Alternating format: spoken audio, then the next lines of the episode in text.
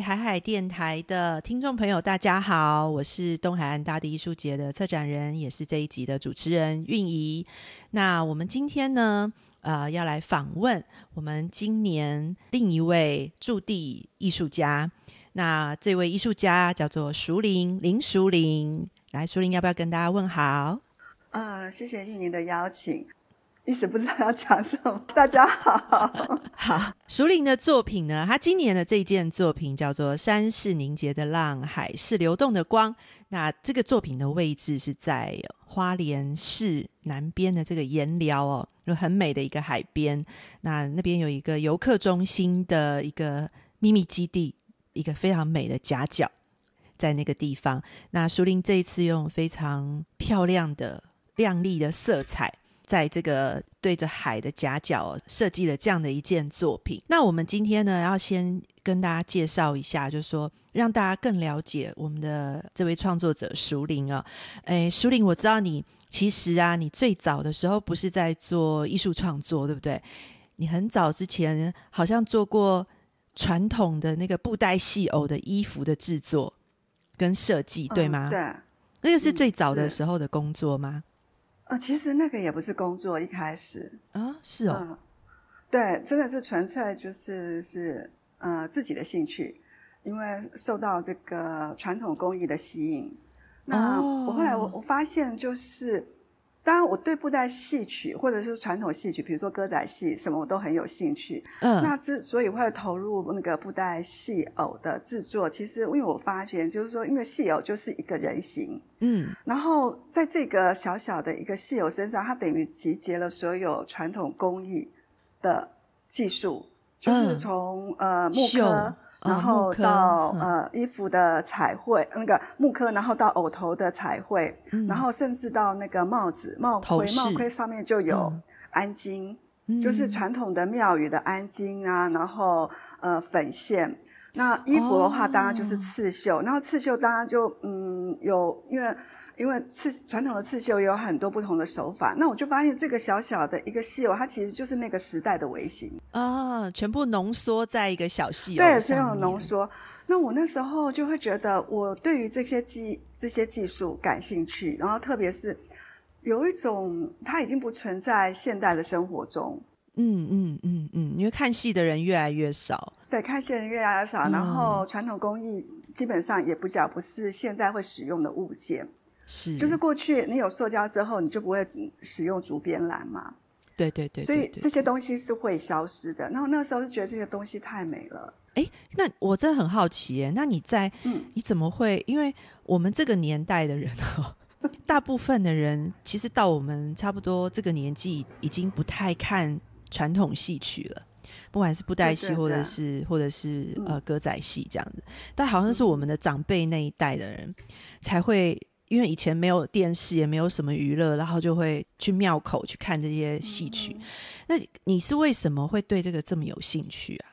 我觉得也是机缘吧，就是学生时代，呃，你参加一些课外的活动，那刚好有接触接触到那个传统戏曲。那一开始我其实接触的是歌仔戏，嗯嗯嗯嗯嗯嗯。那呃，因为因为都是相关的，然后反而是歌仔戏你还比较容易看到，因为电视上都会有演。对。然后在我们那个时代，其实已经是到了霹雳布袋戏了，对，就是那种真的很很比较大的，然后造型也比较现代，对，那个人物的设定不太一样。那我反而是因为接触传统戏曲，然后因为相关的，然后那个接触到布袋戏，然后才看到传统的布袋戏哦，然后被传统的布袋戏有那个精致吸引，所以反而是因为这样子我才去看布袋戏，否则之前传统布袋戏我真的没看过。嗯，然后你就是从。一开始是兴趣，到最后是投入，就是开始去做这个呃，就是你刚才讲的这个掌中戏的这些戏偶上面的这些，真的是兴趣，所以有点就是用工作在养兴趣吧。哦，那因为工作之余的时间其实也不多，可是我那时候会觉得，就我自己的兴趣，就算我。一个月我可能只能够做一到两件戏哦，那我就是自己想说，那一年有十二个月，我至少一年就可以做十二件啦。那十年可能就可以做一百二十件啦。我反正用时间来累积就好了。可是事实上后来当然不止这个数目了，这样子。然后就是从衣服进入之后，然后开始就也接触了那个偶头，嗯，然后他的帽盔或者是头发，其实传统布袋戏偶用的头发是真的人的头发，真假的？没有一定要，因为假的头发没有真的头发的那个质感跟弹性，其实做起来不好看。嗯嗯嗯嗯，哦，真的是这样哦。我真的不晓得那个掌中戏，就是那个传统布袋戏有上面的那个头发是真的。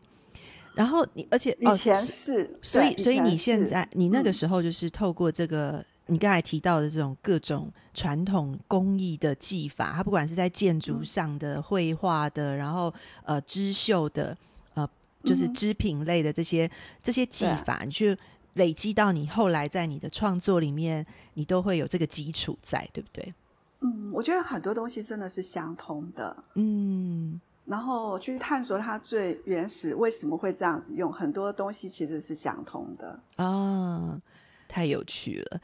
那时候我认识这位创作者，这个朋友，其实他让我很惊艳的，就是说他其实会非常多媒材的创作。其实我最早接触熟林的时候，他是因为他的陶。我非常喜欢的他的陶艺的作品，然后呢，也非常喜欢他的呃，用那个风箱绳去做编织，那个技法虽然是跟传统的六角边啦或者什么边，然后井字边、田形边这些其实也是从那里来，但是熟林总是能够给赋予它非常特别的色彩，熟林总是能够打破那个原来的形，给我们一些啊，原来可以变成这样。熟林的色彩哦，特别是它在色彩的上面的那种，呃，很鲜艳，可是又典雅，这很难呢。因为有的时候强烈对比就会让你觉得很少数民族或者是很异国风情。但是呢，熟林的鲜艳呢，它是一种古典的，很反正就是很有气质的一种鲜艳法。就 是，对对对，这是这是我觉得在熟林的作品里面非常特别。那包含在我们今年的作品啊，这个山是凝结的浪，海是流动的光的那个流动的鲜艳的色彩，也是熟龄给我们的感觉，就他过往作品给我们的那样的一个感觉。那你有提过说，其实你除了传统戏友，你也很喜欢潜水，而且也是把这个潜水的这个兴趣变成一个阶段的工作，对不对？嗯，对，也是。不过刚刚那个玉莹提到色彩的部分，那我觉得某部分来说。呃呃，我在学校的教育中，我我其实遇到了一个很好的那个色彩的启蒙老师。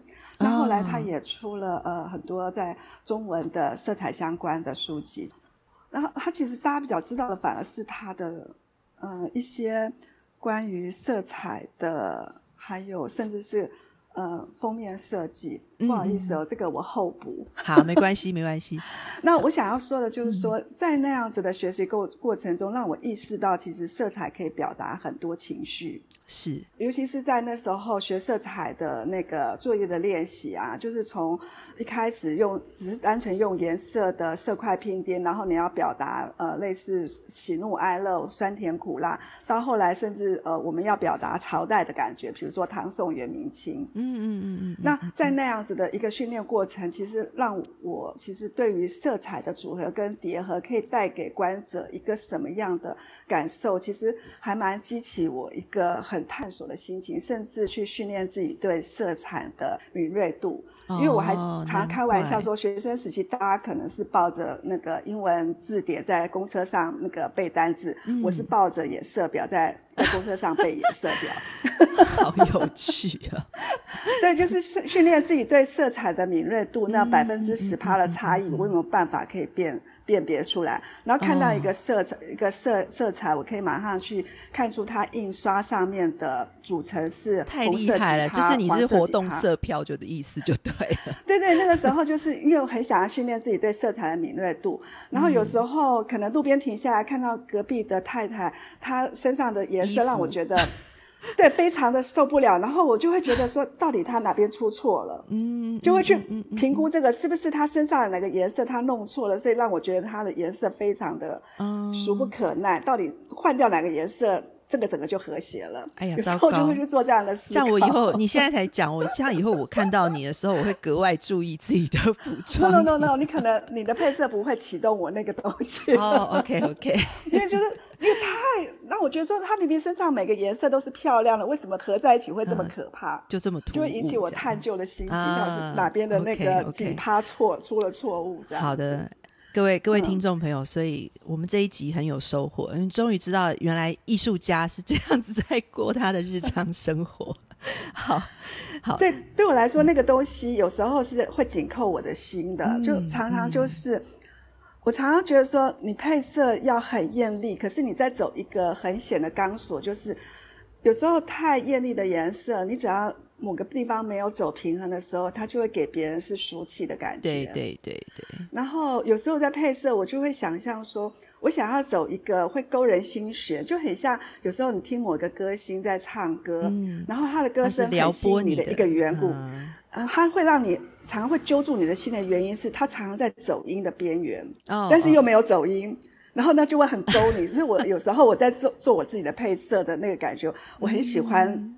有点像是走悬崖边，所以它会有点点会勾人。你你只要差一点点，你就可能到了一个俗艳甚至是刺目的地步。嗯嗯，就 over 了。对，over 了。可是就是我觉得那也是一种色彩的挑战，这样。哦，那所以我刚才提到就是你喜欢潜水，可是海底的世界潮间带的颜色是不是也给你一些启发？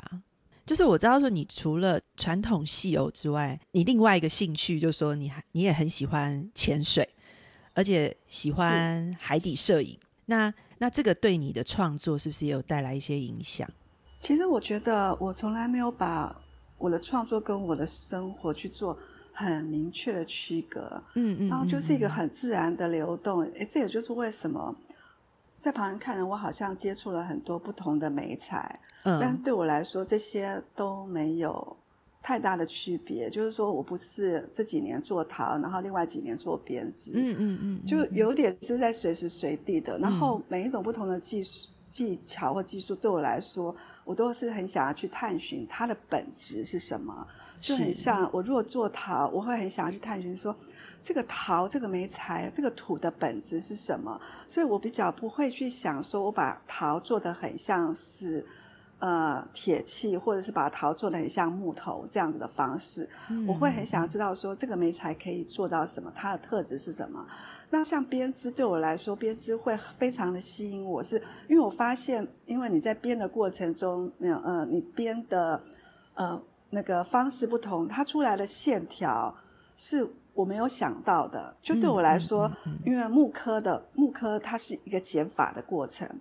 那陶是很像是一个加法在捏塑的过程，那可是编织是因为编法会改变它的线条，所以那个线条有时候是我无法预想的那个造型，可能是我在做陶或者在做木刻不会有的线条，这个会让我觉得非常的有趣。所以编织对我来说是另外一种做雕塑的技法啊，因为我会觉得有时候我在做编织，在做编织，我为什么会觉得说这个线条是我在做陶不会出来的线条是？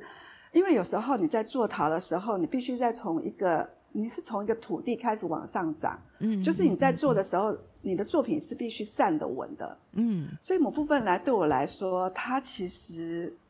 它其实是某种二 D 往上涨，二 D 的空间往上涨。嗯，可是我在编织的时候，有时候其实是抱在手上，用身体去编的时候，它是三百六十五度一直在在在转的。嗯嗯嗯嗯嗯。所以它的视角跟我在做陶的时候的那个视角是很不同的。所以我常常觉得编织有时候做出来的作品是有一种轻盈的，对，轻盈的感觉。然后它可以有很多不同的视角去看这个雕塑的的。的状态，那跟陶我必须一直想说他怎么样站我，我要怎么样让他一直加上去，那是很不一样的一个雕塑的方式。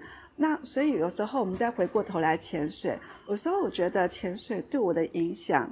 它是反而对我影响，是它让我意识到身体的存在啊。我跟身体的关系，其实就是我周遭的朋友，我的同温层好了，我们可能都是用脑比较多，或者是说我们的学校教育让我们其实是用脑去操控身体的。对，也就是说，很像是头脑先于身体。我们可能比较不会去感受到。呃，我们怎么样？我们跟身体的一个关系跟连接。可是潜潜水其实是很需要身体的。那我也是因为在潜水当中，我才很意识到说，呃，我跟身体的关系，然后身体因为我这个动作带给我什么样的回馈跟愉悦。嗯，因为那个重力跟压力完全不一样哦，不一样。然后还有就是说，我很严苛的在。在使用我的身体的时候，那个身体是会茁壮的哦。然后当当我去听身体的声音，比我用脑袋去命令身体，那个是完全不同的状态。是是是是。还有跟空间的感觉，其实潜水对我来说很像飞翔，很像飞行。嗯嗯，在水里飞行的。对，尤其是呃空气。的浮力在你身体中，譬如说你吸一口气，你的身体会会往上浮；嗯你吐气的时候，你身体会会往下沉。在水里面，人就像一颗气球一样，类似类似，但是你你是有动力的，就是呃，你的双脚或者你的双手是可以带给你动力的。嗯，所以那个状态，你本身就是一个飞行器，只是你你必须要去感受你的身体，还有你你自己身体在哪个位置。是，那尤其是呃，因为潜水的潜水的关系，就是说你戴了面镜，让你的视野是。左右比较看不到的，对，也就是说你的手在哪里，其实有时候是你眼睛看不到的，嗯，那所以你要很有意识，就是说我现在脚在做什么动作，我手在做什么动作，是你你的身体的本体感要要能够够去感受，嗯，所以那个是一个很有趣的经验，是非常直接跟你身体的连接，嗯嗯嗯嗯。嗯，它回到你的创作里面，它会你的创作里面反映出来的那个影响是什么呢？嗯，空间感跟色彩感吧。那另外一方面，当然就是说，还有我们很多意识到理所当然的色彩，其实是陆地上的。对。可是海里真的是另外一个另外一个生态。是。就是说，比如说我们在陆地上，我们看到最大量的颜色应该是绿色，因为植物是用叶绿素去获取。那个能量嘛，对。可是，在海底就是完全不同的生态系，所以在海底，呃，可能唯一纯粹的植物大概就只有藻类。可是，其实藻类是很少的。嗯嗯。大部分来说，其实我们在区分生命，说用呃动物界、植物界，在海里其实恐怕。没有办法用这样的区隔方法，所以也因为这样的状态，其实那边的那个的生物的造型啊、形状啦，或者它们的色彩是完全不同于陆地上的。嗯嗯嗯。所以这个带给你想象是想象空间是，等于又又扩扩充了你你对一些造型或对一些色彩的一个惯性的运用，它说它是会打破的。嗯嗯嗯嗯，对，就难怪我们每次在看你的作品的时候，都会有就是。那个、那个、那个独特感，那种独特的空间感 跟色彩美学是很熟龄的。这样，谢谢。那你就是早期的时候，你是在移居花莲之前，曾经也住在呃，好像是金瓜石吗？啊，平溪啊，平溪也是住在山上，住在山上啊。其实我也好喜欢平溪那一带。就是那种山呃山上的小城的那种那种感觉。那后来为什么决定移居到花莲呢？嗯，其实我是真的蛮用身体去呃感受。对我来说，旅行当然是可以带给你生命有不同的经验，但是如果可以去生活的话，我觉得那是更不一样的，嗯，是更全面的。那所以我在平溪住了六年之后，我就觉得。很想要再换个地方住，嗯，就是嗯，不是只是旅行，而是真的是移居一个地方，嗯，那那个时候就是很真的是没有特别的，我我有点像是用消去法吧，因为我喜欢海洋，嗯，那喜欢海洋的关系，我就觉得呃西部我就比较没有办法在考虑中，嗯嗯嗯嗯嗯嗯嗯。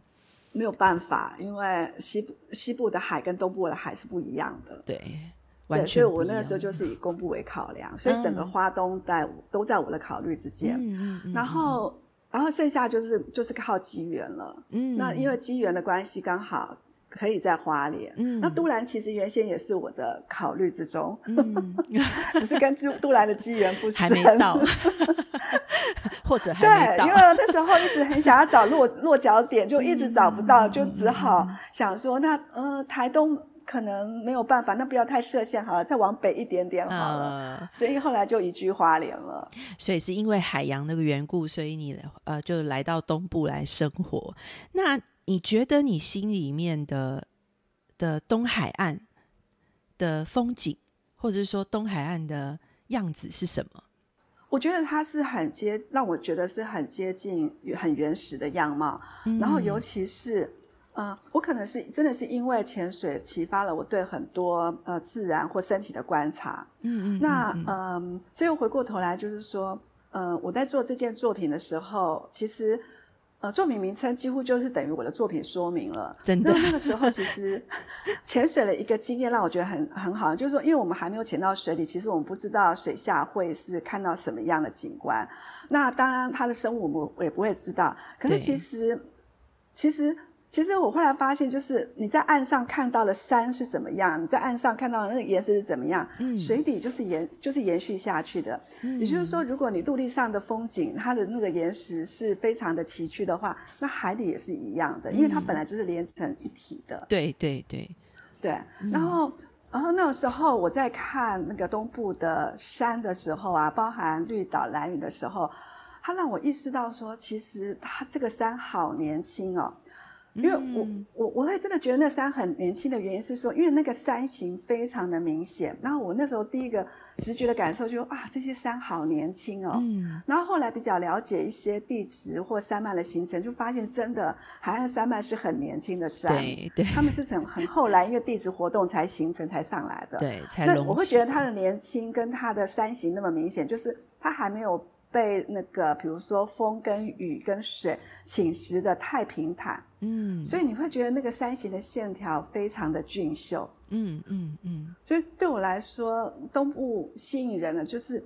他还在一个非常年轻跟青春的状态，对青春期的，对 青春期的山或海，对，所以既美又有能量，这样子 对，而且海够深，山够高，对，所以这好厉害，空气更是不一样啊！对对对，所以你知道吗？透过你现在这样的形容跟你的说明啊，我们就会就其实也回答了，就是。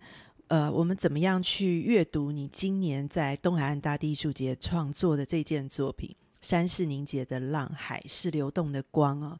那如果各位观众你已经有去研聊的游客中心看过这件作品的话，你就会明白我们刚刚分享的这些，就是熟林在分享他自己对于色彩、对于造型、对于东海岸的山跟海给他的这些启发。跟他的累积，那其实都累积在这一件作品里面了，对吗？是。然后，另外我也很想要再多说一些，就是说，嗯嗯，就是关于这个创作的一些过程。就对我来说，户外的大型的装置，它很有趣的一点就是，它是跟环境发生很大的连接的。也就是说，这件作品是因为在这里，所以才会产生。那当然还有另外一个线索是策展人的意志，嗯，就是说策展人负对我觉得这这是一定的，因为因为你今天要把这些作品串联起来，他有一个策展人的意志，策展人他想要一个表达的一个。一个意念，那它是一个作品的线索。说除了环境的因素，还有一个就是一个策展人他的一个主条，跟他想要带带给大家的是什么。嗯，那这样子的因素呃内化之后，你就会慢慢产生了一个你想要一个传达的一个作品跟意象。那对我来说，当我到了呃颜料游客中心的那个点的时候，是。我其实有感觉到，就很像走到了某种天涯的尽头。对，那再往前去是什么呢？它可以带给我们什么样的希望跟探索呢？所以对我来说，呃，我必须要给这个作品的一个意向是，我会希望它是一个无穷无尽的，嗯，会从从来处来又从去处去，它是一个没有停止的状态。嗯，这也后这也是后来为什么我会采取一个螺旋状的一个状态作为它的主体。对。然后另外一项就是说，我其实很想要传达的就是自然的变化。嗯。然后尤其是呃，我们人其实是一个。有时候太需要某种安全感，然后必须靠不断的累积来给自己安全感，却没有意识到说自己已经求取太多了。是，那有时候我在那个状态下看到周遭的这些建筑物，有时候我会觉得，如果你把它放大到一个够大的一个时间轴的时候，你发现其实它们都是会消失的。对。自然自自然的力量是够大的，它才是永远会存在的。对，所以我我很想要我的作品有一个时间的脉络在里面。嗯，那也就是说，为什么我今天我那个作品里面我放了非常多的一个圆镜子？嗯。那个镜子，或许你在远远看没有很看得到，可是其实隐隐约约你会看到，在不同的角度会有反射的反光，对对，然后它又起又不停的在螺旋，它对我来说，它很像是星辰、月亮、太阳的移动，嗯，也很像是阴晴圆缺，它一直不断的往前。那你当你看着镜子的时候，很有趣的一个就是说，我面对海的时候，这个镜子反射了，反射到的是我后面的山。是，当我在看山的时候，我看到镜子的时候，我看到的是镜子反射我后面的海，所以我很希望就是看到的是时间的一个纵轴跟山海的一个一个横轴这样子。嗯，而且其实也会反射观者自己的。脸在那个镜子里面，就是很多的呃符号或意象，它并不是一个直接的，就是说谁就等于谁。是，但是这些的元素加起来，会隐隐约约带给观者一个感受。那那样感受是什么？是观者自己自己去诠释出来的。对，其实如果站在那个作品那边的时候，你会看到，感觉就是熟林他透过这些色彩的编织，他那个是呃很多细细的、细细的这个很特殊的一个材质的。亮丽的颜色结构起来的这个作品，东海岸的光线、太阳啊是非常强烈的。然后光线呢就在那中间交错，然后又透过镜面的一些折射，还有整个造型啊。苏林有提到，就作品是一个螺旋形的状态。那所以它其实整个作品，你就会觉得它在那里真的就是一种时间感跟整个环境的一个对话。那因为它右边就是那个海洋公园的那些。非常人工而且商业的一个设施在旁边，然后非常消费的。那其实它会有一个很强烈的对比，然后非常的有趣。真的有机会的话，来到东海岸，请大家一定要去花莲游客中心，本身也很美。然后你走进去那个游客中心的时候，你一定要走到那个天涯海角，去找到熟林的这件作品，真的会让大家非常非常的感动。嗯，我也是很希望创造一个，就是只有。你亲身去体会，呃，才能够感受的作品。然后我常常会觉得，我做的作品其实蛮难拍照的。真的，对对对，因为我我有时候就说，你想要把那个美丽的作品拍下来的时候，尤其是这件作品，我常常觉得说，其实你要带着你，你是自己来创造这个作品的的状态去拍这个作品，是，就是就是说。呃，去拍那个作品的细节，或是拍让你感动的地方，而不是只想要把这个作品完整的拍下来。对，就是不是只是让你打卡而已。我们的大地艺术节的作品，它绝对不是只是为了让大家 往美来打卡，而是他希望能够有一些更深的触动。对于呃，你来到这个现场，然后因为这个作品，它是在这个现场，在这个环境里面，然后创作者的感受，对对对对对，光这样子，对，尤其是在不同的时。间的光线真的，这个线条，因为我那么辛苦的要用这么细的线，其实我后来算算，我可能已经拉了几万条线了吧？真的，我算过。对，然后其实我可以用很粗的线或者是什么的，可是那个状态，但是那个细致度就出不来了。对，那那个你要我们要的那个流，希望它有空气感。对，我想要它有一个空气的感觉，所以我说的太好了，细的线条。就是空气感，还有一个是什么，你知道吗？那个水汽的感觉，就是那个海的海面上的那一种呃光线折射的时候，那个雾气，那个缤纷的色彩，那个感觉，其实在熟林的作品里面是可以感受到的。然后，尤其是说。虽然那个螺旋状可能会觉得哦是阳光或者是海，那山在哪里呢？嗯，其实对我来说的时候，我在拉线的时候是从一个端点，然后拉了四十条或三十条的线到四十个端点。嗯，所以其实每一个色系就是一座一座山在里面。啊，对，就是它是以一个山形的几那个那个线条在在走的交错状的不停的叠合，交错。嗯嗯。好，各位，我们今天透露了非常多熟林创作的商业机密。艰辛辛苦的的那个 过程，对，所以这是非常饱满的一次的访谈哦。那也透过这一次的访谈，让我自己更了解熟林在创作的整个脉络，还有他对于这个作品自己创作者自身的呃诠释。那我真的也非常非常的感谢熟林，因为你知道吗？身为策展人啊，那我们常常在给艺术家题目的时候，有时候艺术家是根本不要理你的，就是他还是做他自己的。但是熟林真的就是他会非常细致的，然后非常用心的，在他的作品的过程创作的过程里面，跟策展人做对话，跟整个环境做对话。那这个是对于策展人来讲，也会是一种非常非常开心，而且享受，而且收获很多很多的一个策展的经验。那我自己也非常谢谢树林这样。哦，我我觉得也很谢谢运营，就是给我们一个非常好的题目。谢谢。因为有时候 对我来说，就是说，呃，一个让你有感受的题目，其实是可以带给你很多的线索。嗯嗯。然后它也会激发你去去思考你你从未探索的地方。是。因为你自己会有一个惯性。对。那有时候一个一个策展人，他有经过一个思考，提出一个题目来说的话，那从中是可以挖掘出很多东西的。谢谢谢谢树林，我获得好深的肯肯定跟鼓励。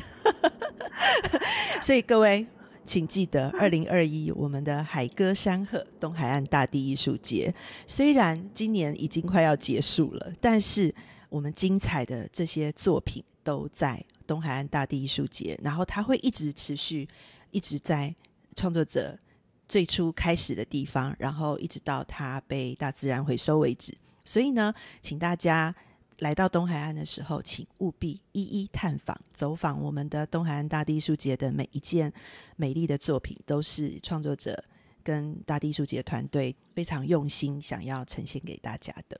好，那今天我们也非常谢谢淑玲接受我们的访问，真的非常开心，好高兴跟你在聊天。啊，那也很期待明年喽。对呀，今年真的是一个多波折的一年，没错没错，带来很多深刻的感受。对，然后也因为经历过这些，所以你其实会知道自己是有力量跟有能力的。没错没错没错，就带了这个力量跟能力，我们来迎接新的一年。就像熟林刚才在访谈中讲的，就是当你把呃我们的身体在某种极限的时候，在非常大的挑战里面的时候，它就会茁壮。是非常谢谢熟林今天的分享，谢谢，嗯，谢谢，好，拜拜，拜拜喽。